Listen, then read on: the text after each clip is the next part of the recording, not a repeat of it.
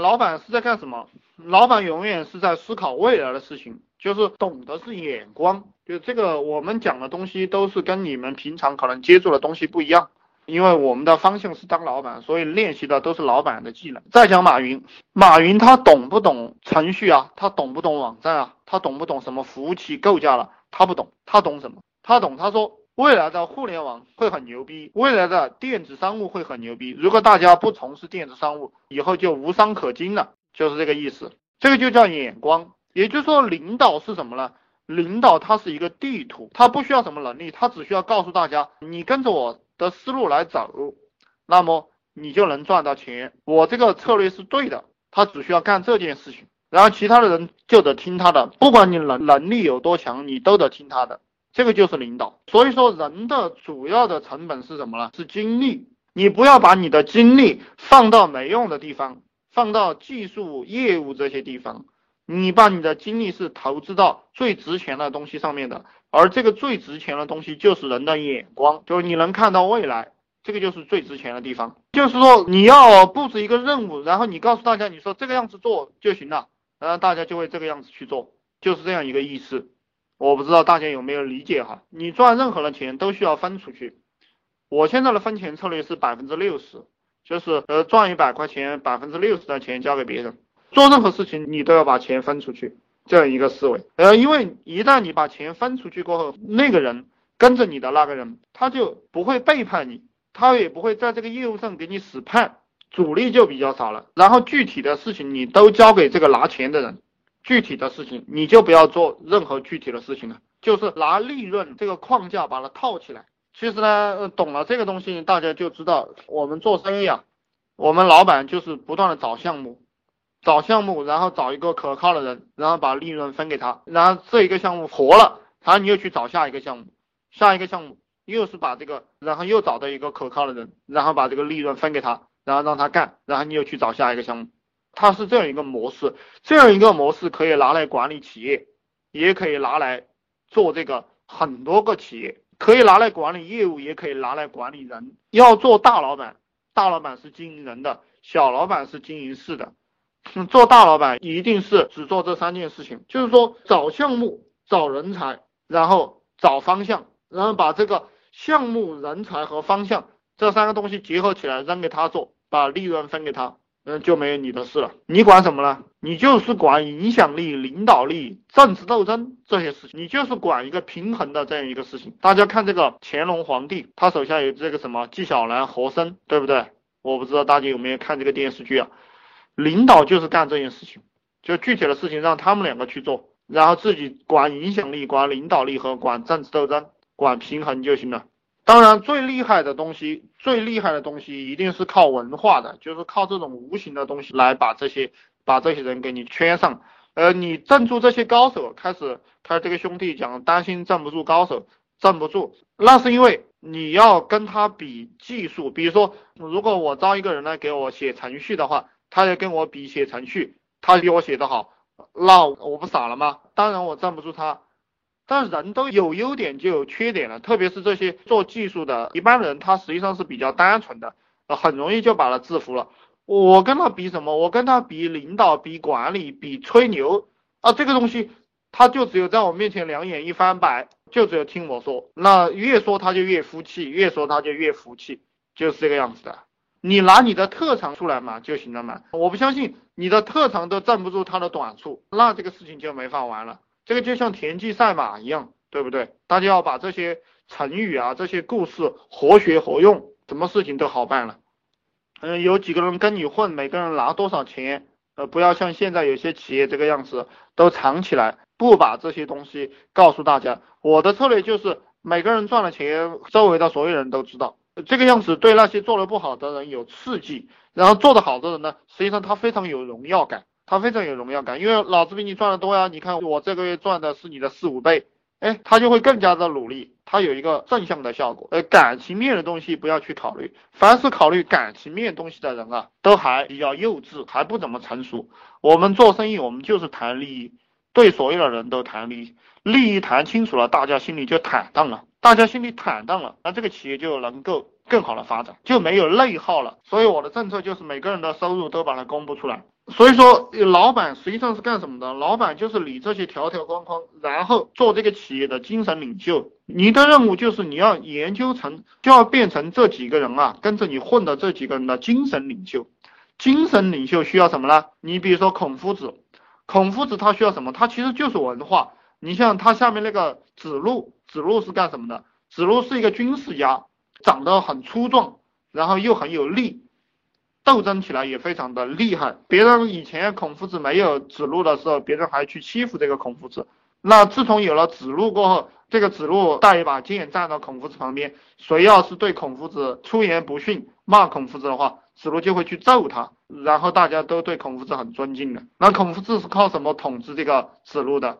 就是靠这种精神嘛。呃，包括这个子贡，子贡是一个大商人，他有很多很多的钱，所以说大家的任务就是成为一个精神领袖。当老板，你就是要成为一个精神领袖。你的任务就是干啥？你的任务就是研究洗脑，研究给每个人洗脑。你把这个研究透彻了，你就啥也不用操心了。而且你把这个洗脑这个事情研究透彻了，其实慢慢慢的你在洗脑的过程当中，你的这个企业文化也建立起来了。这个企业文化，大家不要去在网上搜，然后搜了就抄，抄了抄过来，然后就挂到墙上，不要去搞这个东西。一个公司的企业文化就是老板的文化，就是你是一个什么样的文化，就是什么样的什么样的文化。你把每个人的脑袋都洗成你的脑袋，然后你这个企业文化就建立了。老板是什么？老板就是他没有一个边界思维，什么都可以想，什么东西什么框架都拿掉。我现在给大家讲的这些东西啊，包括我前几天给大家讲的，都是把你的这个框架拿掉，把你的这个思维框架拿掉。人类是所有的争斗，所有的内耗，在企业里面也是这个样子，就是因为人们相信人人平等而导致的。这个也是感情面的东西，我现在都在破除大家的这个感情面的东西。只要你认为这个企业里面的人就是应该不平等的时候，那你这个企业的框架就差不多应该达成了。就是说，我的政策就是做的差的人，你就在做的好的人面前不平等。你想要面子啊，那你就比他做的好。那你做不好，你就得听那个做得好的人，这样一个文化氛围，大家一定要形成。形成了过后，你这个企业里面的人就会越来越厉害。最牛逼的企业文化就是宗教文化，政党也是宗教。你们看历史书，每一个朝代造反，比如说朱元璋，他是什么？他是明教，对不对？黄巾党起义是什么？黄巾教啊，还是什么百年教这些东西？像太平天国起义什么？拜上帝教。共产党，我们伟大的共产党，它是什么教？它还不是一个教派。所有做大的东西，实际上它就是一个教派。你就是一个教主，是一个宗主。你做企业也是这个样子的，你定位就是这个样子的。不然的话，你如果纯粹是为了吃口饭的话，其实你就没有必要搞这个些东西。我现在给大家弄的是往大了玩，当然我自己本来也是要玩的很大，所以说我才给大家讲这些东西。你纯粹是混口饭吃，那就干干苦力就行了。就是我告诉大家的，你在网上去发几个帖子，嗯然后你自己干干，一个月也能搞好几万块钱的。你只要去干了，你只要按我给你说的这个方向去探索了，你百分之百能挣到钱的。还有就是你们觉得挣不到钱的，你们可以，你觉得我在跟你乱讲的，你可以找我的 QQ，找我们的客服，我们发支付宝截图给你看，就结了。这个东西一天赚一万块钱太正常了，你随便搞几个项目就都都挣到钱了。呃，挣钱是很简单的，但我现在给大家讲的这个东西是要把它往大了玩，往大了玩，你去圈人，往大了玩一定要有人，而而圈人最好的方式就是宗教，这个东西被我们这些这个地球上最聪明的人研究了几千年了，你看那个普京，他还是东正教的呢，普京就是那个基督教的一个分支，他是一个教徒，然后这个。宗教里面的很多人才会顶他，才会支持他，懂不懂？这个教皇啊，教皇他是在这个全世界影响力是排到第十、第前十的，应该是，应该是排了前十的，就就是这个教皇。所以大家就可以向这个方向走，你就是要成为你们企业的精神领袖和教主。开始讲了这个框架，就是我们的企业里面的人一定不是人人平等的，一定是。是吧业务做得好的，赚钱多的，指挥这个赚钱少的，就是你你你天天就要在在跟着你那几个人里面宣传，你就是说我。们就是这样一个政策，你觉受得了你就受，受不了你就别受。哼，呃，做企业的时候，特别是在创业初期，一定不要去维护那种差的人，不要去在意他的面子，你知道吗？你在意他的面子，就你就会引来一帮垃圾跟着你，然后他的他一会儿又心理受伤了，一会儿又自尊有事又受伤了。那我们不要赚钱了，我们成天就就呃就逗他开心好了。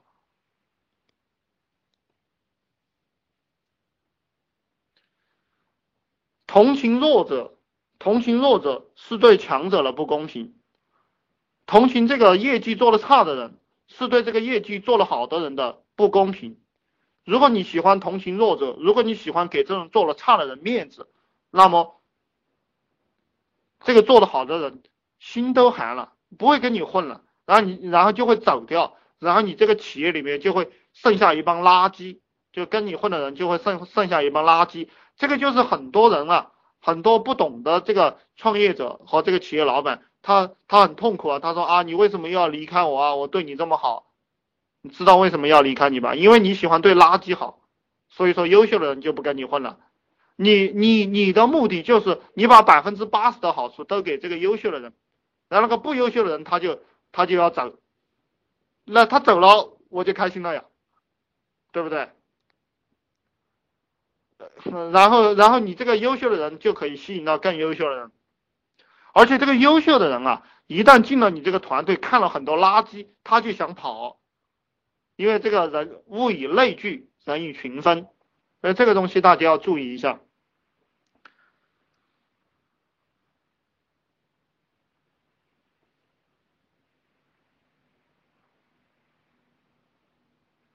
嗯，现在这个社会，现在这个社会。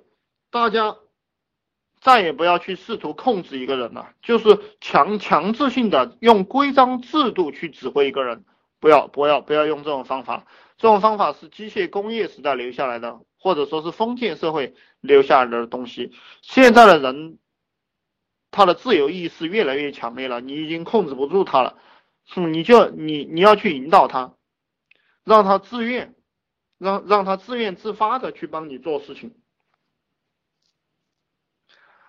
好，而且昨天晚上我给大家讲过，每个人的潜意识，潜意识这个问题，每个人的潜意识都是被这个世界上别人塑造过的，就你天天接触的一些东西，把你的潜意识给塑造，塑造成那个样子了。人的贫困，就是因为从小的时候你接触了那些潜意识，让你变得贫困了。我现在也是在塑造大家的潜意识，就是让让大家的这个潜意识越来越优秀，让大让你以前的那些错误的潜意识，我帮你排除掉。我现在就是在干这个工作。而当你明白了这个东西的时候，你就知道你也可以去塑造别人的潜意识。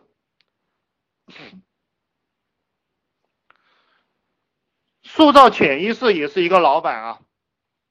说要练习的这样一个功夫，只要你有能力，你就可以塑造任何人的潜意识。实际上，我们卖产品，实际上我我们卖产品也是在改变别人的潜意识。当你把别人别人的潜意识改变了过后，你就可以卖他任何东西。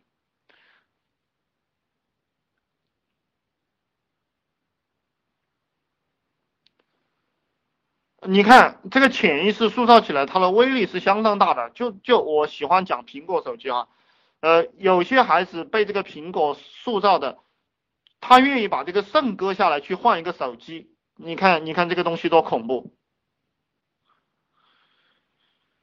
这个世界上有百分之五的人是知道自己想要什么，百分之五的人是知道自己不要什么，然后还有百分之九十的人呢，根本不知道自己。要什么和不要什么，所以说实际上这个世界上只有百分之十的人是具是可以成为老板和可以引导别人的人，还有百分之九十的人是跟随者，他一辈子都不知道该干什么。这个也是为什么大部分人不会去创业，只有一小撮人会去创业。我恭喜大家，大家如果走上这个路了的话，你就会发现满地都是黄金，因为有太多的人是。等着你去塑造，太多的人等着你去引导，他们是迷茫的。你只要去塑造他们，去引导他们，你就会发现，所有的人都是你的财富。呃，大部分人你都可以让他跟着你，给你赚钱。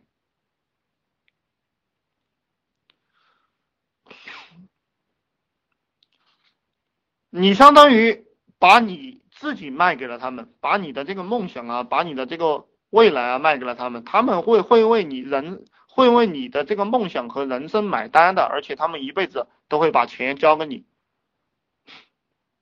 所以说，财富在什么地方？财富就在你的脑袋里。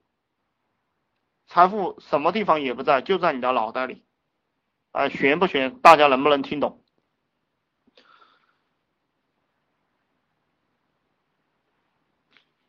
还有一个就是说，还有一个就是说，呃，你找几个人来跟你混，你想要得到什么样的结果，你就鼓励鼓励什么样的结果。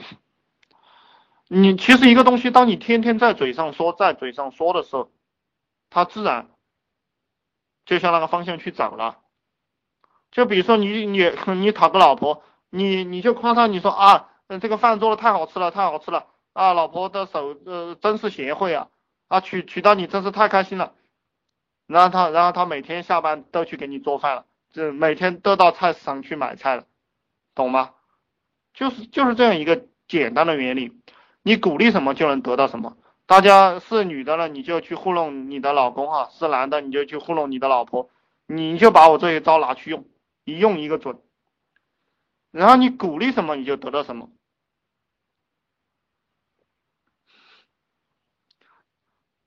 开始讲了，你想得到什么，你就去鼓励什么就行了。对于员工也是一个样子的，知道吗？对于员工也是一个样子的。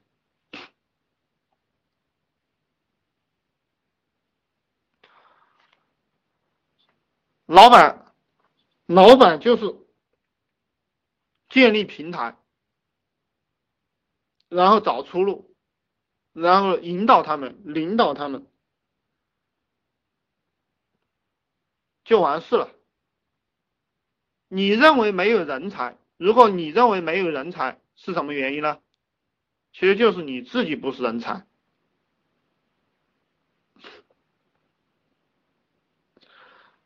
呃，当然，接下来给你讲了，给你讲了这些东西，讲了这些东西，可能我我我有点怀疑大家是不是听不懂这些东西，大家听不懂，嗯，给大家讲低级的，往往下边讲，其实都很简单啊，你你这一辈子想成功，就是看看你跟谁在一起，有没有明白？所以说。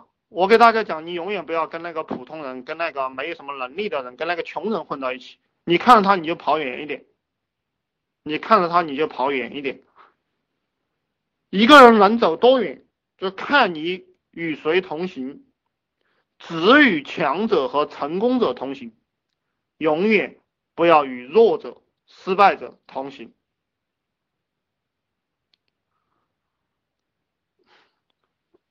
你们还有什么问题吗？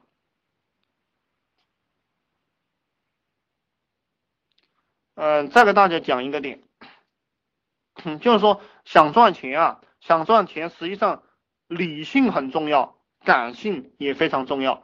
买单都是通过感性这样一个思路去营销人的，买单，买单的人是不理智的，就他交钱。就比如说，大家交钱给我，实际上就是有有一种不理智、不理智的东西导致大家交钱给我的。这个东西就是大家要学习的东西。你要形成一种自然反应，去推测、去推测这个客户的心理，要形成一种自然反应，练得炉火纯青。他说一句话，你知道接下来再讲什么东西了。然后这个。这个怎么练习啊？这个我建议大家去读我们中国的诗词歌赋，诗词歌赋去读一些诗，读一些词，这些东西它都是感性的发挥，都是人的这个情感的发挥。你把这个东西弄透彻了过后呢，你就能抓住一个人的感情。这也就是为什么那些诗写的好的词写的好的人他可以泡到很多妞的一个原因他可以泡到很多妞他能把女人给营销掉。